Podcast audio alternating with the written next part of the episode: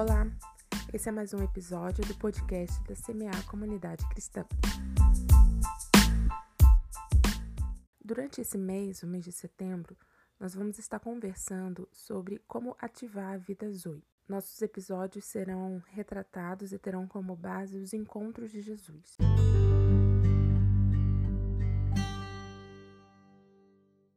Nesse episódio de hoje, nós vamos ver como ativar a vida Zoe através do encontro de Jesus com a mulher samaritana.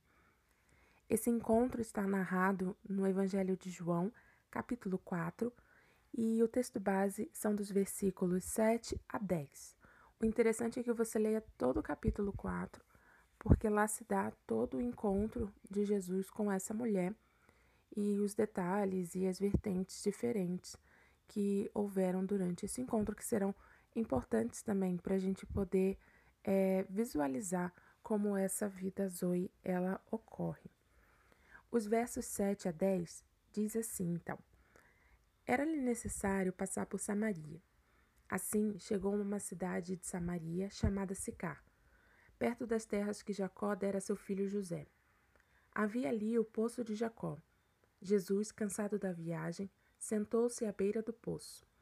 Isso se deu por volta do meio-dia. Nisso veio uma mulher samaritana tirar água. Disse-lhe Jesus: Dê-me um pouco de água. Os seus discípulos tinham ido à cidade comprar comida. A mulher samaritana lhe perguntou: Como o Senhor, sendo judeu, pede a mim, uma samaritana, água para beber? Pois os judeus não se dão bem com os samaritanos. Jesus lhe respondeu: se você conhecesse o dom de Deus e quem lhe está pedindo água, você lhe teria pedido e ele lhe teria dado água viva.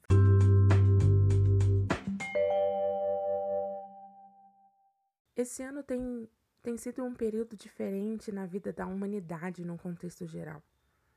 Parece que essa pandemia nos uniu em torno de, de uma tragédia, onde nós podemos compartilhar dos mesmos sentimentos mesmo que algumas pessoas tenham passado de forma mais intensa por essa pandemia. Mas nesse sentido, nós fomos orientados a nos retirar do convívio social para nos protegermos de alguém que esteja infectado com o vírus. A dificuldade é que poucos indícios nos levam a saber quem está com o vírus, pois uma grande parcela dos infectados são assintomáticos, ou seja, eles não têm sintomas. Nessa direção, a história que lemos fala de algo que também acontece no nosso interior e que pode ser passado, espalhado para aqueles que estão à nossa volta. Jesus se encontra com essa mulher num poço. A necessidade dela é por água, tanto é que ela está indo até o poço por volta do meio-dia. Sabemos que a água é essencial para que haja vida em nós, seres humanos, e em toda a natureza. No entanto, a água que Jesus oferece àquela mulher não é essa água parada do poço, mas é a água viva, como diz o verso 10 que nós lemos. Jesus então ele utiliza de uma contradição. Em face da água parada, da água estagnada que está dentro do poço, Jesus oferece uma água corrente, uma água viva, uma água que flui. Aqui então nós verificamos que Jesus não está oferecendo uma água que sacia a vida bios, ou seja, Jesus não está oferecendo uma água para saciar a sede daquela mulher enquanto o seu corpo, a sua biologia. Nós sabemos que grande parte do nosso corpo, material, físico, é composto de água. Nós sabemos que nós necessitamos de água assim como toda a biodiversidade do planeta Terra. No entanto, Jesus ele vai além dessa biodiversidade e dessa bios. Jesus está oferecendo uma água que sacia a sede da nossa alma, a sede do nosso espírito e também, sim, por que não, a sede da nossa bios. Jesus está oferecendo àquela mulher a vida Zoe, ao longo dessa conversa de Jesus com essa mulher, é possível perceber que a mulher samaritana tinha questões a serem resolvidas. E essas questões não seriam sanadas, não seriam resolvidas com a água do poço. Alguns indícios de quem era aquela mulher que nós podemos ver ao longo do texto é, primeiro, ela era solitária, Por quê? Nessa época, as mulheres elas iam buscar em grupo água. As mulheres não iam sozinhas. Primeiro, para se protegerem de algum perigo, e segundo, porque uma mulher andar sozinho, sozinha seria desrespeitoso. Não era bem visto pelo costume da época. Segundo, essa mulher era rejeitada. O povo antigo, ali da região, da Samaria, evitava se expor ao sol em pleno meio-dia. Sabemos que naquela região o sol ao meio-dia é muito quente. Assim, o horário seria que uma mulher fosse ou ao início do dia ou ao final do dia, mais provável ao início do dia, que aí ela pegaria a água até para os seus afazeres durante todo aquele dia. Mas essa mulher parece que ela procura se esconder. Ela vai exatamente num horário que ela sabe que ela não encontraria ninguém. Como eles evitavam a exposição ao sol nesse horário, eles ficavam em suas casas, eles ficavam em locais reservados. Então essa mulher, ela vai num horário em que ela sabe que ela não vai encontrar ninguém. Então essas questões não são resolvidas pelo simples fato dela tomar uma água mineral. É fácil saber o motivo que tornou aquela mulher solitária e rejeitada, a sua situação matrimonial.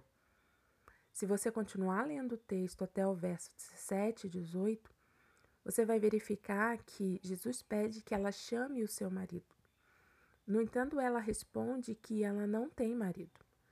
E Jesus fala: de fato, você fala a verdade, porque cinco tivestes, e aquele que está não é seu marido. Ou seja, a grosso modo, para a comunidade de Samaria, essa mulher não é confiável, pois ela não leva o compromisso do matrimônio adiante ela não leva o compromisso do matrimônio a sério.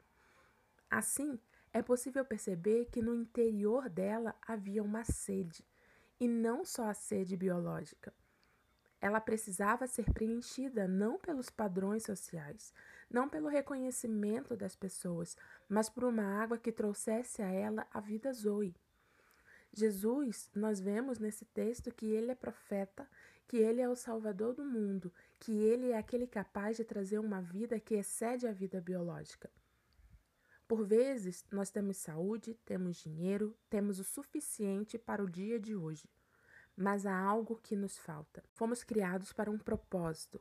O verso 23 e 24, Jesus deixa isso bem claro quando ele diz: No entanto, está chegando a hora, e de fato já chegou em que os verdadeiros adoradores adorarão o Pai em espírito e em verdade. São estes os adoradores que o Pai procura. Deus é espírito, e é necessário que os seus adoradores o adorem em espírito e em verdade. Ou seja, o nosso propósito é adorar a Deus. Enquanto a nossa alma não encontra Jesus, tudo se resume a uma vida biológica, a tentarmos sobrevivermos, nos mantermos vivos. Mas quando Jesus chega e nos apresenta a água viva, então nós deixamos tudo aquilo que não é importante. Então nós começamos a perceber que por vezes as nossas prioridades, elas não são tão prioridades assim. Elas não são tão importantes, porque há algo mais importante. Quando nós lemos o verso de 28, nós vemos que aquela mulher, ela deixa o seu cântaro e volta à cidade e diz ao povo: Venham ver um homem que me disse tudo quanto tenho feito.